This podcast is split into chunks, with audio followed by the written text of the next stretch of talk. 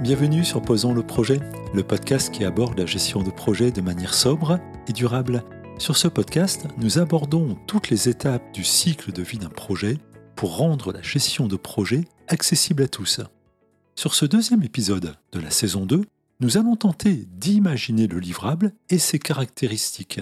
Pour rappel, cette deuxième saison traite du cadre de travail agile, c'est pour cela que je dis imaginer le livrable et non pas décrire le livrable. Il y a ici trop d'incertitudes pour le décrire.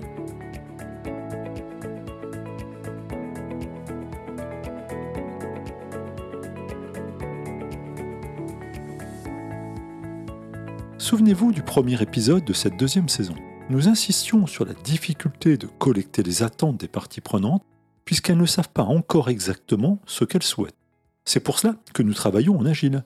Il nous est donc impossible au démarrage de l'initiative de décrire le livrable.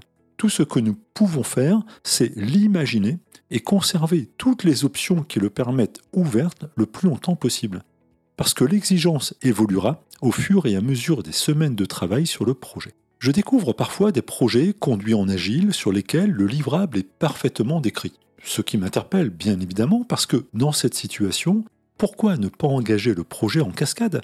Quelle valeur apportera le cadre de travail agile si le livrable est maîtrisé? Le projet de podcast Posons le projet, je l'ai conduit en cascade car je savais exactement ce que je voulais réaliser. Mais en parallèle de mes activités de conseil et de formation, je m'engage sur un projet d'ébénisterie. Ce projet, je le traite en agile, puisque je ne sais même pas ce que seront concrètement mes envies à l'issue de la formation initiale. Donc le livrable, nous allons pour le moment l'imaginer plutôt que le décrire. Pour engager cet exercice, notre source d'information est bien évidemment le carnet de produits développé sur la base de l'expression des attentes. Rappelez-vous, ce carnet de produits était ordonné et dimensionné. Arrêtons-nous un instant sur le fait qu'il soit ordonné. Cela signifie que l'incertitude sur les attentes prioritaires est probablement moins importante que sur celle qui se trouve tout en bas du carnet de produits. De quoi avons-nous besoin pour imaginer le livrable? Le carnet de produits représente une espèce de liste au Père Noël de ce qu'attendent les parties prenantes. Sur la base des priorités, nous allons assez rapidement diviser le projet en plusieurs livraisons, les fameuses releases, avec un degré d'incertitude faible pour la première et qui ira crescendo pour les suivantes. Rapidement, le focus va se faire sur la première livraison pour envisager d'engager les actions de conception, de développement ou de construction. En sachant que cette première version sera potentiellement exploitable. Nous aimerions d'ailleurs qu'elle le soit pour permettre de développer une expérience source de retour particulièrement intéressant pour l'équipe agile. Ce découpage en release, nous y reviendrons sur l'épisode 4 qui traitera spécifiquement de la planification et de la feuille de route. Mais dès à présent, puisque sur cette première perspective le degré d'incertitude est faible, nous allons pouvoir affiner les attentes pour les faire évoluer en exigences. Exercice essentiel pour imaginer le premier livrable. L'attente initiale était en tant que potentiel futur ébéniste, je souhaite développer des connaissances fondamentales en ébénisterie afin de commencer à pratiquer. Développer comment? En regardant des tutos, en dévorant des ouvrages spécialisés, en préparant un CAP, avec un accompagnement sur mesure Affinons à la fois sur le fond et sur la forme pour au final obtenir une description bien plus précise de cette attente, ce qui permettra également de dimensionner. Parce que cette première itération, elle démarre quand et on livre quand? L'exercice consistera donc à préciser les attentes prioritaires et à les découper en exigences plus fines pour disposer d'un dimensionnement plus précis permettant d'envisager les actions à conduire. Nous verrons plus tard en mode planification que nous partirons des grandes fonctionnalités pour aller vers des récits plus modestes, puis vers des tâches encore plus modestes. La précision sera ainsi très forte pour les semaines et les jours à venir. Qui a dit qu'on ne planifiait pas en agile? En résumé, pour imaginer le livrable, nous avons besoin de précision sur les éléments prioritaires à obtenir en intégrant les souhaits des parties prenantes et ceux des développeurs. Nous aurons ainsi des récits utilisateurs et des récits techniques qui apparaîtront sur la perspective de première livraison.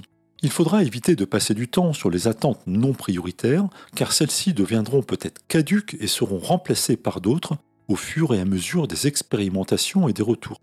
Restons sobres ici aussi, avec un focus sur la valeur en matière d'efforts à produire.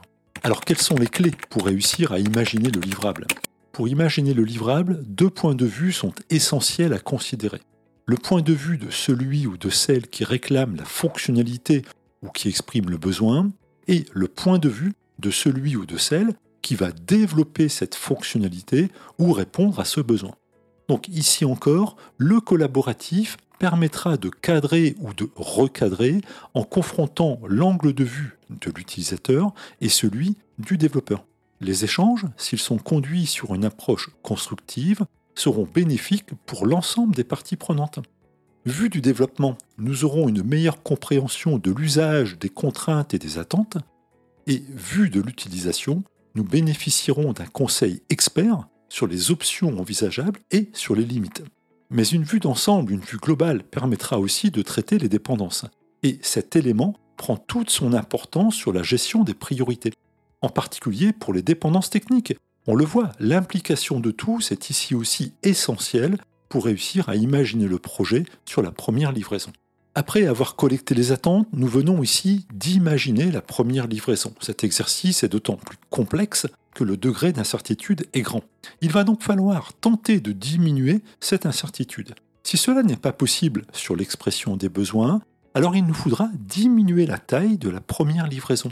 En effet, en réduisant le périmètre aux éléments les plus certains, nous diminuerons le risque d'erreur et nous augmenterons la fréquence des expérimentations. Des livraisons fréquentes avec des retours fréquents représentent souvent une solution à cette problématique. Elle est là aussi, la dynamique agile du projet, puisqu'elle va permettre d'adapter le rythme au degré d'incertitude. Et si nous mettions en application maintenant? Si vous avez un projet en cours ou un projet à venir, expérimentez cette approche qui consiste à évaluer le degré d'incertitude pour faire un focus sur les éléments du projet prioritaires et attaché à un niveau d'incertitude plus faible. Cela vous permettra d'imaginer le livrable de la première version. Il sera incomplet et imparfait bien évidemment, mais gardons en tête que l'objectif de ce premier livrable sera de susciter l'intérêt, de nourrir l'imagination et de favoriser les compléments d'information qui permettront de voir plus loin. Sur mon projet d'ébénisterie, une première séquence consistait à rencontrer des ébénistes et à visiter des ateliers pour me faire une idée des différents types d'accompagnement envisageables. Cela fut très profitable pour affiner mon besoin sur le sujet. J'espère que ce deuxième épisode de Posons le projet saison 2 vous a plu et qu'il vous donne envie de suivre les prochains. Je vous dis donc à bientôt pour le prochain sujet de Posons le projet. Nous parlerons de l'organisation, des rôles et des responsabilités. Tout un programme.